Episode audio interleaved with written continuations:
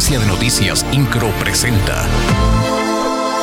Resumen informativo. La secretaria de Turismo Mariela Morano Campo inauguró el Forever Wedding Summit, evento que dijo coloca a Querétaro como el epicentro del turismo de romance en el continente.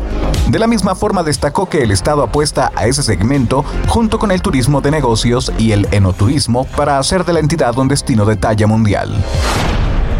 Con una inversión de 150 millones de pesos y una generación de entre 100 y 200 nuevos empleos de alta especialidad, el titular de la Secretaría de Desarrollo Sustentable, Marco del Prete III, anunció el arribo de la empresa originaria de la provincia de Quebec, Canadá, Exfo Inc., la cual se enfoca en la industria de telecomunicaciones de alta tecnología a nivel internacional y que iniciará operaciones desde el Parque Industrial Querétaro con el objetivo de que se trabaje en el rezago legislativo que se tiene en el Congreso, las comisiones deberían sesionar y atender las iniciativas que están pendientes antes de pensar en salir de vacaciones, dijo el diputado del PRI, Paul Hospital Carrera, a sus compañeros de la 60 legislatura. Señaló que de las 28 iniciativas que él ha presentado en la legislatura como diputado, aún siguen pendientes 21 de discutir y dictaminar.